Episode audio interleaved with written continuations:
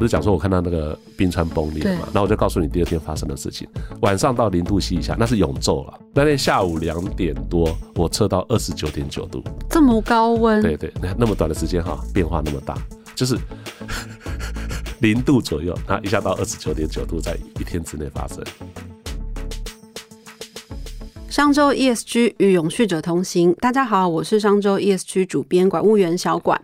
今年夏天哈，全球都面临史上温度最高温的这个热浪袭击，包括伦敦啊、上海，甚至是上海这些城市，在那么纬度那么高的地方，都有超过四十度 C，这是四四十度 C。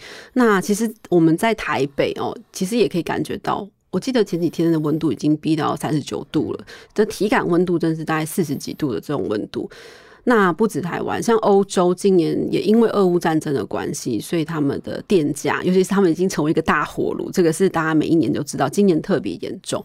他们的电价在一年内哦飙升了十倍，等于一度电大概是台币的三十块，这个很可怕的价格哦。台湾的一度电大概是五到六块左右，最高啦。对，那今呃全球暖化其实会让这个状况更为严重嘛，温度上升状况更为严重。那就是听众朋友们想过说。受到气候变迁冲击，全球暖化暖化最严重，就是所谓的住在海景第一排的这些南北极圈的生物跟人类，他们现在过得怎么样？那今天我们邀请到的来宾，他非常的奇特哦，就是为了解答这些疑问，一般人可能就看看纪录片，结果他是亲自飞到北极圈的格陵兰，这样看看地球的那个最北端的地方出现了什么异常。那他之前呢也来过我们节目，畅谈了所谓的碳权，还有他的碳权存折。那其其实他就是美妆品牌的 Olay 的董事长葛望平。那这整趟旅程呢，就是这个北极之行哦，他其实也是做了个碳中和旅游。啊，是对对对，他几乎用了他他存他存布下来的这个碳权，做了各种的抵减的碳排。这样，那我们先请葛董跟大家问个好。好，小管好，还有各位线上的朋友们，大家好。葛董先就跟你请教啊，就是一般人哦，就是呃创业二十周年或者企业成立二十周年，大部分的人都会选择，比如说开一个酒会，盛大的酒会，邀请就是做的呃亲朋好友啦，来宾一起来。可是你偏偏是带着团队一起去飞到格陵兰去，而且非常冷的，摄氏。是 低温啊，它也到零下，那也可以一下窜很高，很可怕。对，为什么会我们要在呃成立二十周年的时候去做这样一件事？其实呃二十周年当然是值得一个庆祝的事情，但是我们觉得还有更重要的事情，尤其是像我们公司这样的一个团队，我们有很多很多的事情想要去做。那在呃奥莱德成立十周年的时候，那时候我们就做了一件事情，就是呃我们呃看到卢贝松导演。就是拍摄了一部非常棒的一个呃环保纪录片，叫《Home》，就是抢救地球。那这是在人类历史技术上，呃，就是一个非常罕见的，就是它全部用高科呃高空拍摄的方式，然后拍摄地球这些因为气候变迁所产生的一些风险，还有地球样貌的一些改变。那我被这这这部纪录片呃，就是深受他的感动，所以呢，我就呃支持了这部呃纪录片的全球首映会。华纳维修包下来，嗯，请我的所有利害关系人去看。那整个团队呢也受到这个启发，所以 我们公司朝绿色永续创新这一条路迈进是更加的坚定。嗯，那今年刚好是欧莱德二十周年，对，那我们也想去完成一个更重要的事情，更具有影响力的事情。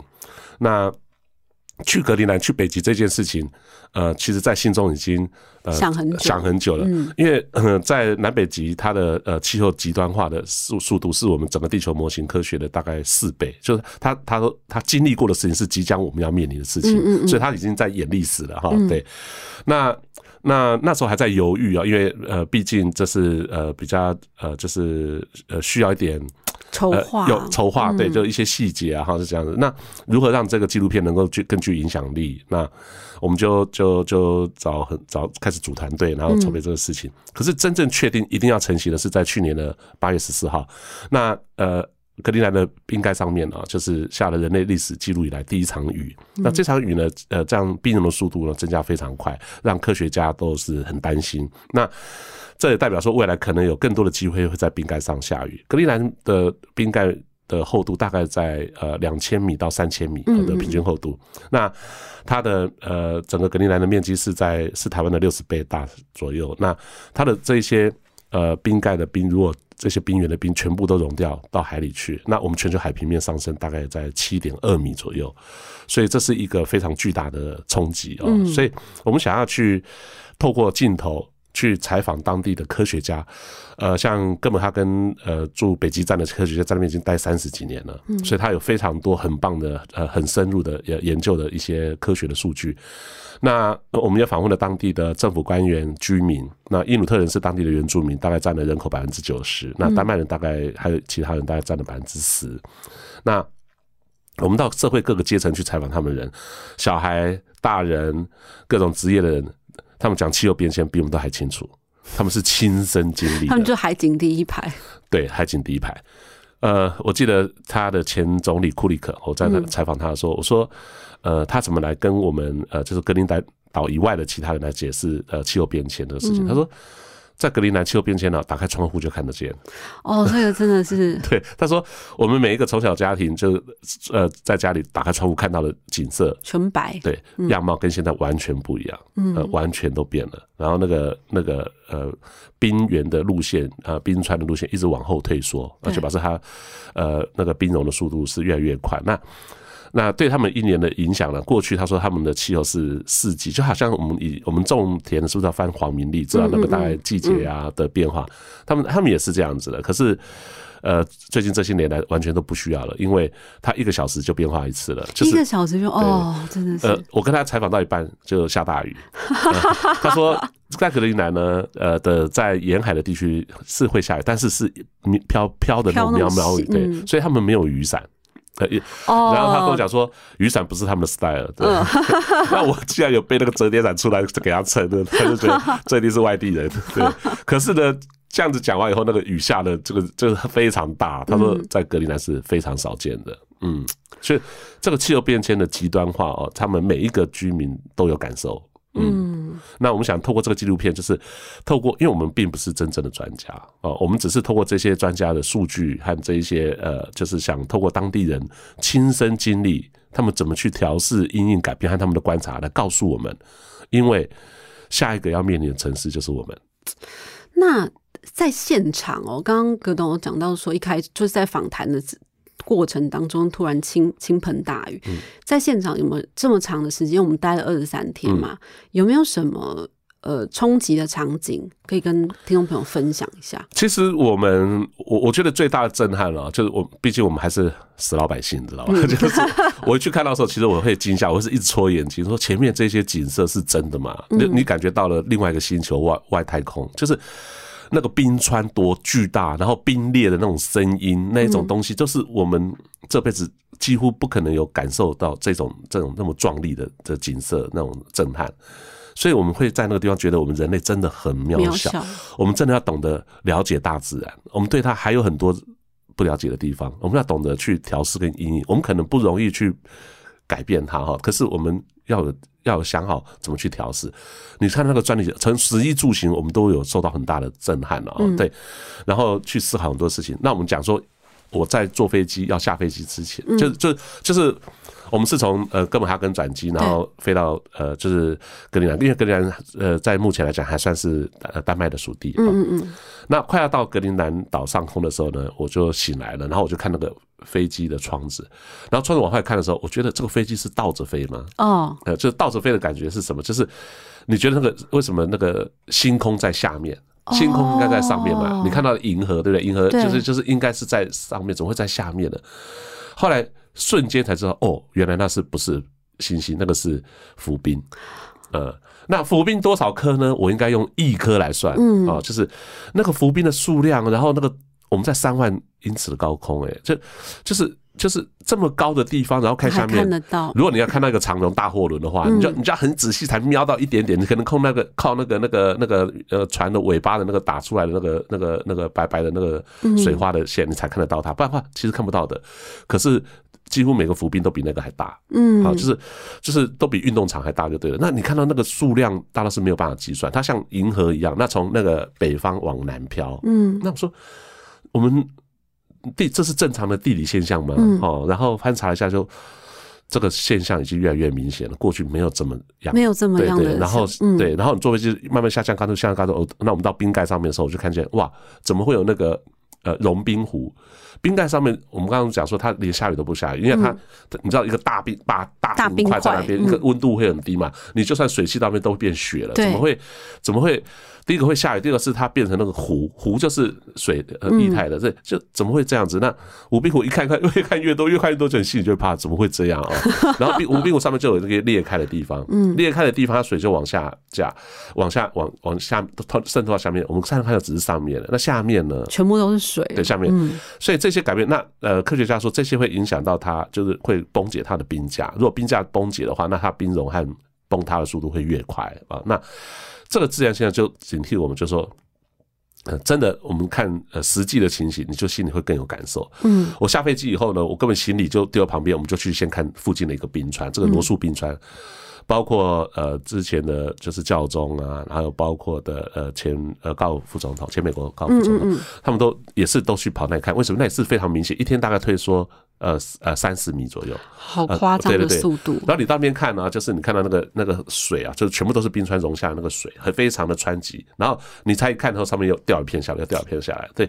非常的快，然后很像看电影的场景。对对对对，他说他昨天才带一批科学家来，是在这边这条线。那我们今天来看的时候，又到这边一条线。他说：“那我说高尔的高尔在好几公里外面，就是他之前看的来这里，对，已经一直退。”他说他自己是当地的原住民，他说他其实也非常担心。他说有有可能我们没有办法抵挡大自然这样的转变，可是人类真的要去懂得。人类所造成的事情是可以控制的，是可以选择的。我们应该更诚实的、更团结的去面对这些事情。好，是是这样。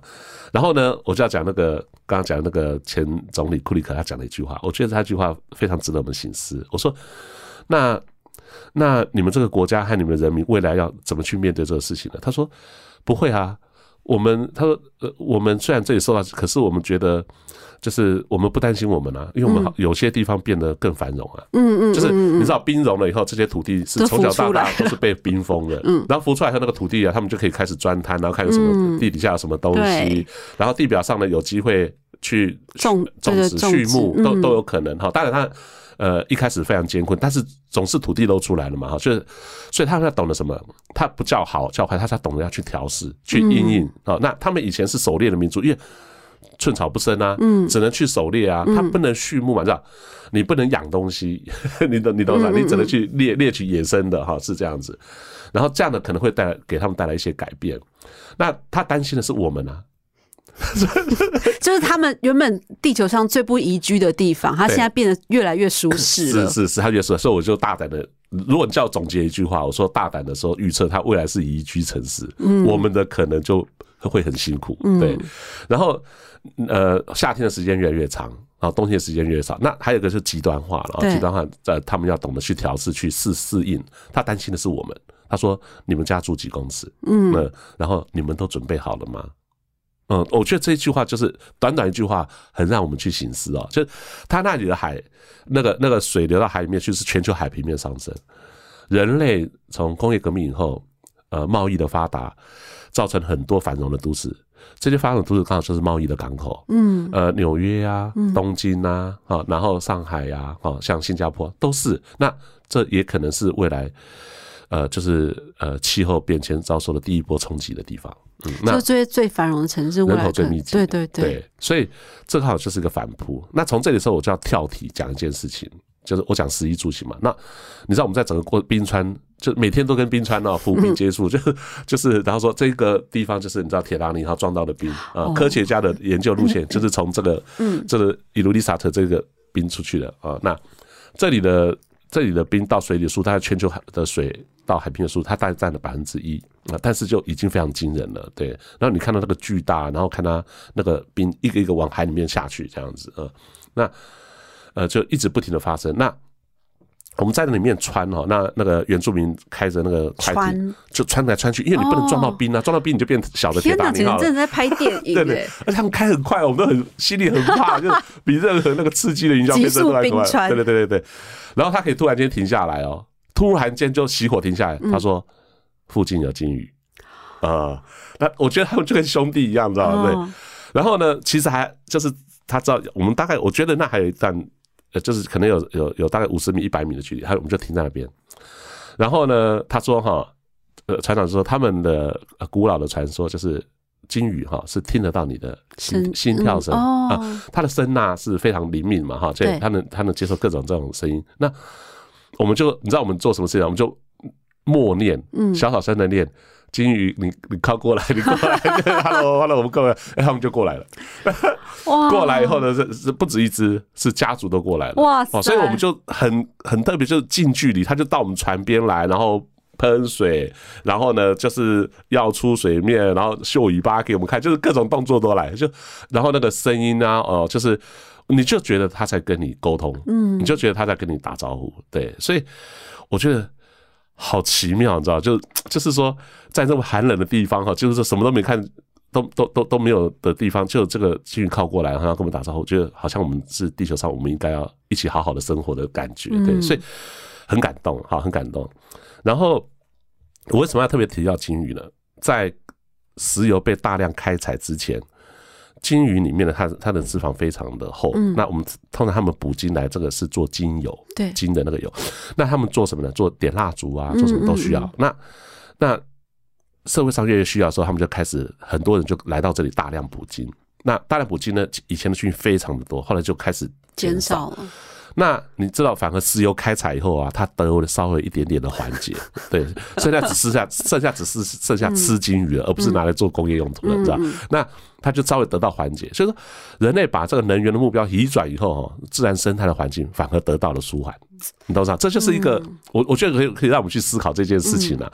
然后呢，他们也懂这些事情后呢，他们就就是懂得保育了。嗯，他们想说，如果再继续下去，他们什么都没了，对不对？所以他们应该适度的要控制，啊，要控制。所以慢慢当地也就兴起了。其实他们现在保育的观念非常好哦。他说，如果你我们去钓鳕鱼，钓什么，我们拿到这个差不多我的。呃，手臂关节到手指这个距离啊，你看也有三四十公分，吊起来说这个太小只，再放回去。呃，对，所以他们要保育，你知道，他们每个人都知道，所以，所以我觉得他们经过这些冲击以后，他们懂得要去调试、去应应哈。那那这就给我们想说，我们这里人口那么多，如果我们每一个人在做一点点的事情的改变，其实力量更大哈。他们几乎是呃，格林大大小小全部的知道这样的事。你刚才讲说我们要了解一下气候变迁，他们每个人都想跟你讲。哦，对对对，他我们小时候是怎样，然后现在是怎样。我们以前是讲，我们到一个一些港口，像到伊路伊斯塔特，它是基本上它是在北极圈那条线里面最南边的一个呃，就是不动港，去年结冰了。嗯，嗯，对他来讲，就是他们终于可以上面溜冰啊，哈，雪橇就是很开心。可是他们觉得说，怎么会这样哈？嗯，那更好的，它北边一点的一个叫 Disco 湾，呃，Disco 湾，这个湾呢，呃，这个湾呢，就是在刚刚讲的伊卢利萨特最重要冰川的那几个的地方。然后那个湾呢，它以前是冬天一定会结冰的，嗯然后最近这几年不结冰了。嗯呃，永动港变不动港，不动港变变动港。怎么会差异这么大？照理来好说，，那这就是很多就是科学家在解解释这种奇迹。你记不记得台湾在前几年也有下雪，在某些地方就不下雪的地方在下雪了，就是就是，诶，这个好像近代的历史上都没有这些事情，总会发生。就是极地气候的变化以后，它的那一些释放出来，释放出来以后，它往往南飘，哦往南飘，让我们这些气温就急剧的降低哈。所以这些的这这些变化的模型，其实在比较少见的，那现在就陆续发生。所以气候极端化啊，极端化变化非常快。我们在那边遇到的就是在格陵兰人哈，有一个叫有一句话就叫伊玛嘎，伊玛嘎是什么呢？是那句话怎么翻译呢？就是说，你知道我们遇到班机船班取消啊，取消比正常飞的多，哦，所以他们是已经 就是 Lady B 的感觉。对对对对对，来机场哈，然后全家要送行，对不对？然后抱抱啊，亲亲搂搂以后啊，飞机没飞好再回家，然后等一下晚上再来一次，或明天再来一次，我们也遇到过，所以我们就我们因为我们这样，我们行程接的很满嘛，所以我们就只得睡机场。对，还有就是说那个在那边。天气我们觉得要飞了，结果因为突然间一下子就狂风暴雨，然后马上查了气象资料，说，诶，格陵兰没有遇到这种像台风的东西，所以飞机马上拖到机棚里面关起来，对吧然后等那个暴风雨过去。他说格陵兰过去不会这样子，我们就亲身经历了。对，所以气候极端化，你问格陵兰，每个都知道。对，然后他就会很用心的说，像我们我们这边过去的人，你们准备好了吗？你家海平面，嗯，你住海平面几公尺？对，所以我们看到呃，就是欧洲的热浪，对不对？我们看到这几年就是，其实前两年呢、呃，像郑州地铁淹掉，瞬间暴雨，对对，然后纽约地铁也是有淹掉。我相信可能不久的将来，东京地铁、上海地铁、台湾的地铁都有可能有这样的风险。对，那当洪水淹到你家里门口的时候，对我们生活的不便，对我们所造成经济的影响或生活社会的影响，我相信都会是一个很大的冲击。而且我看到，就是因为葛董他会分享他在那边的日记啊，每天几乎都有做日记。好像他们因为个因为极地气候已经就是不太需要某一些生物，嗯比如说像那个雪地犬嘛，对对对对，好像他们就是没有办法，因为他们没有工作可做。雪橇犬在整个格陵兰一万多只，其实它是人类最好的伙伴。怎么讲？就是他们住在海边，在稍微再高一点几十公尺的地方。那从海边他们去捕鱼啊、捞鱼或回来，他们都是靠这些来帮忙的。因为以前比较没有机械设备。对那那雪橇犬就是他们的家里很重要的伙伴的一份子。那比如说一个雪橇，大概我看他们在拖的时候，大概都是七八只以上哦，这样在拖。它其实力量非常大，它就像它是一种狼狼犬的那种的性质，就力量其实非常大。然后它一万多只，那我们到了伊卢利沙特这个地方，大概他们呃八原来就是呃有应该有八千多只，嗯，然后我们去的时候，他们大概剩下三千只，那五千只左右在最近就被自然淘汰掉了，对，嗯。所以可能就是比较没有照顾，然后就淘汰掉，那甚至就是就是就是让它就是在很对很短的时间嗯去就是就是这样，那他们其实是很不舍得的，对，像那。所以我们也采访了一些呃家庭，他是全家投入保育，希望文化保留下来。虽然你不让他，但是他是我们的伙伴，把这个文化让后代知道我们是怎么样的一个民族哈，那是过去是怎么样生活的啊，所以他们也在做这些努力。但是你知道这个变迁，就是你看到有两个巨大的变化，一个是气候变迁，因为如果你没有路面没有把冰封起来的话，他们学校也是没有办法工作的。对，在一在这个格陵兰岛地区，大部分的村子哈对外是没有马路的，没有马路，对哦。对外的交通工具只有船或直升机。这个难以想象。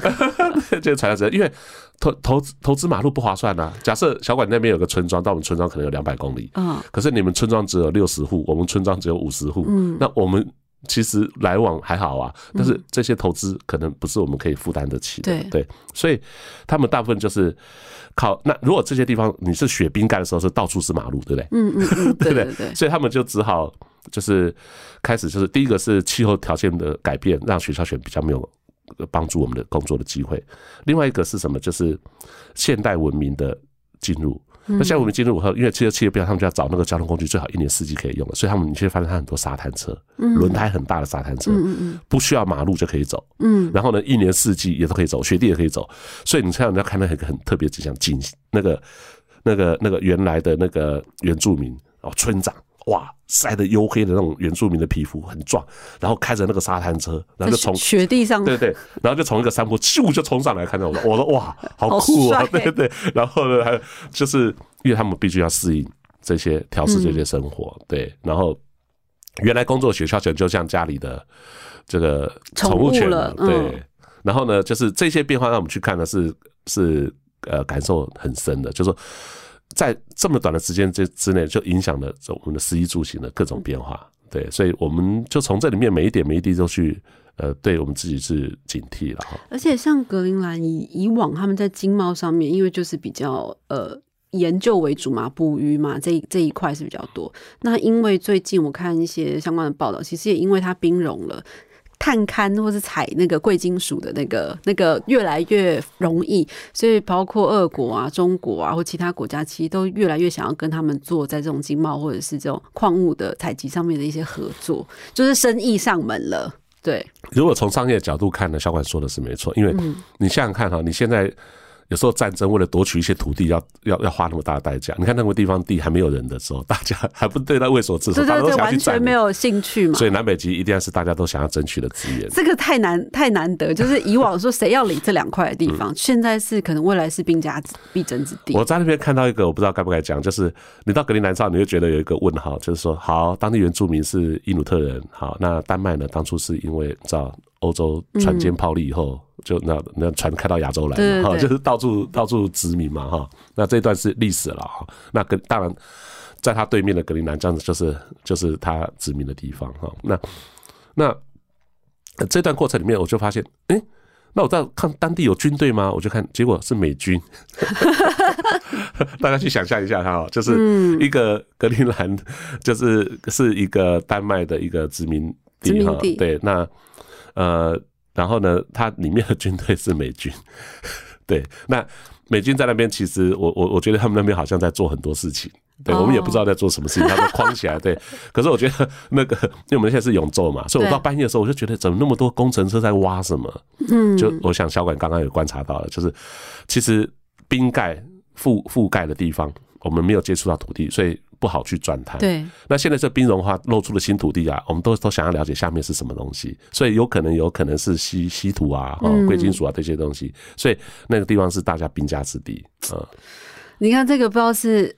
呃，应该怎么讲？这算是好还是不好呢？就是这个自然的资源就露出来之后，又大家又人类又疯狂的蜂涌上去。嗯，是你你想想看啊，就是说气候变迁就造成，其实人类哈会有呃会有战争，其实都跟资源有很大的关系。对，如果说假设我们气候变迁让粮食变少了，那大家要怎么去调试阴影呢？可能掠夺粮食就是很重要。像石油被开采以后，如果我们在中东地区没有那么多石油，其实我相信战争不会那么多。对对，所以人类为了这些资源跟利益嘛，所以可能会相互残杀。在当地的人，他们到底是怎么看？像刚您有讲到说，就是前前总理他们是觉得，哎，挺好的。呃，为什么会采访库里克呢？他是他是因努特人的。总理哦，对，后来其他都不是，嗯，只有他这个唯一，对对，所以是是当地原住民，对，所以可以问到一些我们想要想要了解的事情。对，当地人其实蛮乐观的，我觉得世界各地的原住民都有一些乐，但他们都有一段黑暗史。嗯啊，他们曾经在被殖民时期的时候是呃丹呃丹麦的政府，在联合国的有记载啊，就丹麦政府就把将他们所有村落关掉，嗯，到集中到城市去住那个。集合式住宅、公寓，然后教育，哦，全部对 这个不好讲，说是讲然后不准讲自己的话，啊，这你看，这个就很多很多地方的历史都有这些。那但是我觉得人类我越来越文明，懂这些事情的时候，觉得人类就不要再犯这些错误了。嗯，哦，对，那那那所以说，他们现在也是保持乐观的态度啊，就是就是好好的去去去呃，在他们的地方和国家去做发展。对，那那。这些村落，我们到一个就是呃保留下的地方，我不晓得，我们都不知道，呃，就是在北极圈有这样的人，然后在那边已经开垦四千多年，哦，对，然后我们才去那边才了解当地的，他每个村落就算五十个人、八十个人，也会有一个 museum 小小的一个小房子，对，就你看到里面当地的那些东西，你就觉得感觉哇，原来也要尊重他们一下，他们在这边已经非常非常久了啊，对，然后在北极圈有人住。然后呢，有这么大的改变，他们是从历代祖先亲眼看见的，嗯，所以这是我去采访格陵兰想要的。你到很多地方去是没有人住过的地方，也没有人可以采访，所以你的感受可能只有科学家数据可以做那个事情。我们在在实际住现上感受没有那么深。那我们去格陵兰有这个。有有有这个有，就是有这个功能。然后呢，我们在这里呢，可能要呃，就是过去要帮小孩子上课或帮谁上课，了解气候变迁，或者才能够感受点。去那边根本就不用，大家都晓得。嗯，你知道他们读书率其实非常低，因为你知道没有学校嘛，他们只有首都有大学。嗯，所以那个那那个几百个村落就是都没有。呃，他们首都大概呃快两万人，他们总人口五万多人嘛。那呃。呃，接下来就是五五六千人，就是第二大城、第三大城。嗯接下来是两千多人的，对，是接下来就几百人的，所以不不适合学校，你知道？对，那要念好的学校都要去那边，所以是不是都离开家里？然后呢，他们在村落可能也没有很好的节育，就是小孩子很小，嗯，老人很多，对，然后就是就是年轻的都到到城市去了，对，所以他们这样的的发展。呃，这呃这段历史，呃，到现在他们怎么去做后面的调试跟阴影？那其实他们现在，其实丹麦政府也有帮助他们啊，所以做了很多，就是白天的时候就把大家都集合在一起，然后就是一起类似共同生活，然后帮忙互相照顾，所以是等于是社区变成一个社区是有比较好的运作。对，那呃，我们看到，但是我觉得他们正在大兴土木，知道所以我觉得它的人口会暴增，然后观光客也会暴增。为什么？因为那里的景色太壮丽了。太壮丽了，就大家不知道那里是什么地方，是什么景色。去那以后，你就觉得很惊讶，就是，然后，呃，格陵兰它里面所发生的变化，刚好就可以变成一个小呃环境教育很好的一个一个题材，很好的一个启发。我觉得每一个去了解大自然的回来就会更更爱惜大自然，嗯更懂得要懂得要去跟大自然相处。对，就你了解大自然，你才会爱它，你才会珍惜它。对，可是对于像在台湾或是呃距离格陵兰非常遥远的这些我们这些人啊，就是我们就是您会怎么看去解释这格陵兰的变化到底关我们什么事情？呃，我我这样讲好了啦，他他那边的变化有些不一定是负负面的，有些是正面的，但我们这边的话，可能很多都是负面的哈。嗯就是我们要调试，我们要的准备要更多。那呃，它的南部地区哈，就是呃，就是渔业也越来越好，嗯，渔业越好越好，就是渔业渔产丰丰富，然后又有一派人在研究什么呢？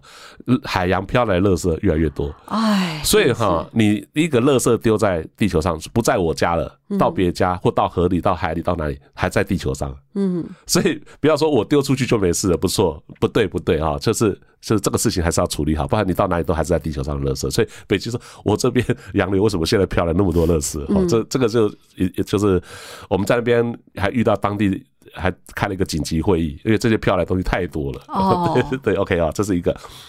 然后呢，渔业丰富，当然也让他们获得更好的渔场。那那我们就问他说：“那你的北极虾，北极虾喜欢在那个很冰冷的地方？”那他说：“还好啊，就往北移啊。那往北移，我们这里离它很近，我们现在捕到，你们那边那么远来，应该就输我们了。对，所以他们还蛮乐观的哦。但但是他讲的说，这些其实跟他们小时候都不一样，所以他们是很快的要去调试跟适应。对所以从他的嘴里和我们访问了非常多的科学家，他们嘴中所告诉我们的，其实有一个共同性，就是说，如果某些这些气候变迁、急呃急速变迁的这些情形，那如果是非不是人类造成的，是大自然或星系啊呃造成宇宙造成的，那我们也没办法了，对不对？嗯但是如果这些事情真的是人类造成的，那人类真的要提早做好准备。然后他说，我们访问了就是呃，就是在那边北极站里面已经三十几年的科学家，他告诉我们，他是说。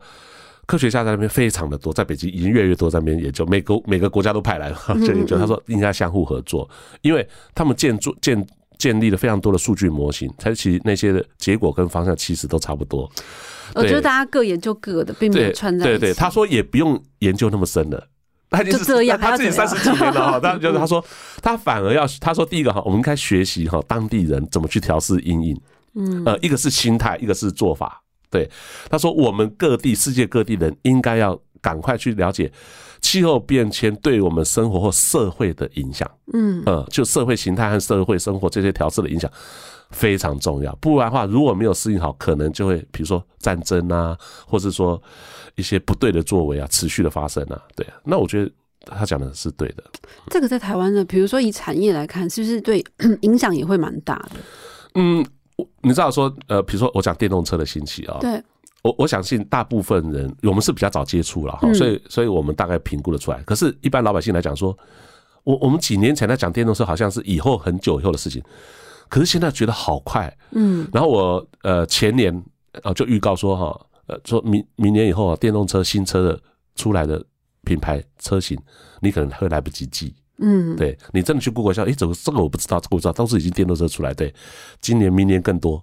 对，嗯，然后你再过几年就发现汽油车已经停产了。对啊，对，然后法令也让它不准上路了。为什么？因为当我们人类了解这件事情的起因后，我们会有食衣住行上面各样的的的改变。我们上次有讲到嗯碳权的部分嘛啊，那那整个因为因为碳排放是目前气候变迁里面很重要的一个影响的数据。那如何去降低这些事情？从政府的努力到企业的努力，所以企业近零碳排 ESG 的宣言就越来越多了。那我说未来会到个人。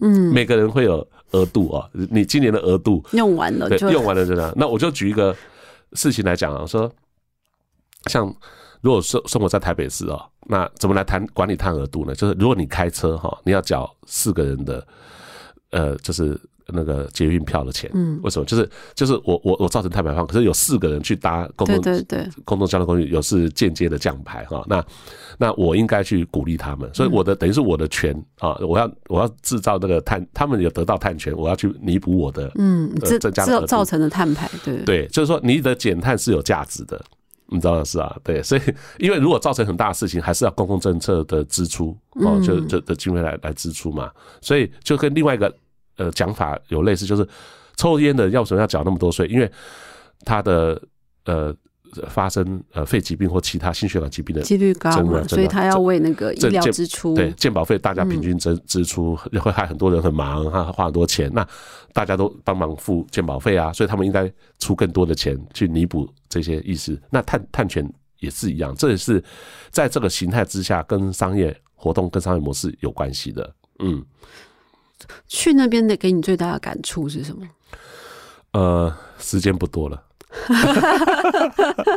但是我觉得哈，抱着一起哭啊、悲观没有什么意义，应该乐观，乐观才有那个动力跟动能去解决问题，还有团结合作。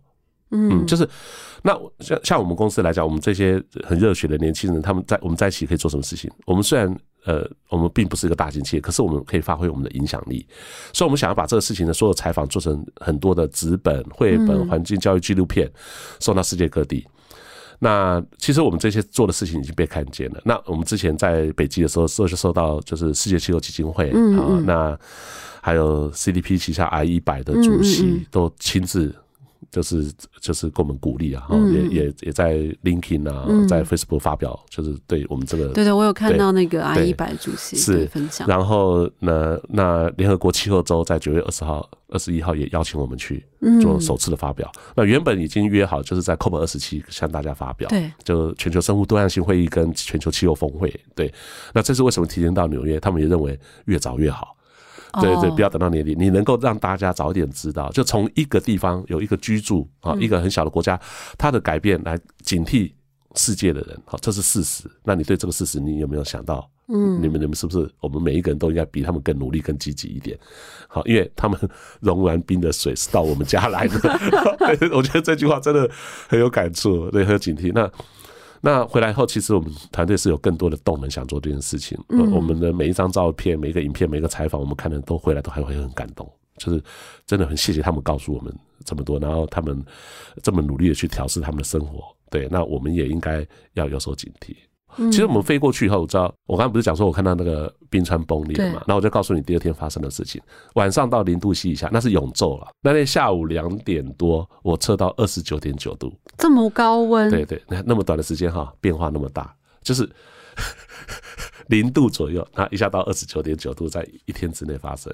对，所以就会影响很多的事情。嗯，我们去看那边的房子，好，就是建筑物。他说，对他们来讲是一个很大的挑战。